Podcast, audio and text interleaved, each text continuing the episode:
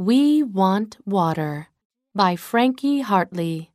Illustrated by Danielle Fabry. I want water, said Elephant. I want water, said Hippo. I want water, said Giraffe. I want water, said Zebra. I want water. I Go Places by Sally Vargas. Illustrated by Leslie Breen Withrow. See me jog here. See me jump here. See me ride here. See me slide here. See me skate here. See me swim here. See me fly here. See This by Ruth Montgomery. See this. What a big city. See this. What a big house. See this. What a big zoo. See this. What a big mountain. See this.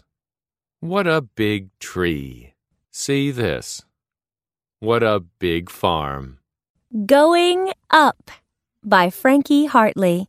Illustrated by Natalia Vasquez. This leaf can go up. This cap can go up. This plane can go up. This balloon can go up. This kite can go up. This bird can go up. This rocket can go up. Let me help you by Lily Henderson. Illustrated by Leslie Breen Withrow. I can help with the vase. I can help with the cape. I can help with the book. I can help with the plane. I can help with the dog. I can help with the gate. Can I help with the sandwich too? Mike Helps Out by Ruth Montgomery. Illustrated by Arlie Anderson.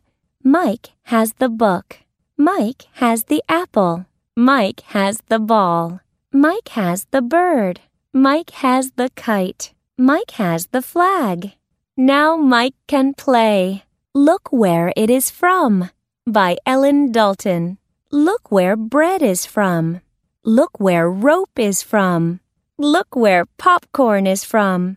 Look where paper is from. Look where glass is from. Look where chocolate is from. Where is this from?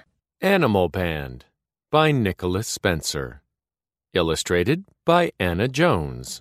The flute is good. The horn is good. The bell is good. The harp is good. The drum is good. The piano is good. Who plays a good tune? My Box by Frankie Hartley. Illustrated by Melissa E.Y. Come see my box. Come see my Jeep. Come see my box. Come see my castle. Come see my box. Come see my ship. What does my box look like? Help clean up by Sally Vargas. Help clean up the garage. Help clean up the yard. Help clean up the school. Help clean up the lake. Help clean up the park. Help clean up the street. Help clean up our home, said Lion. I want water, said Fox. I want water, said Bird.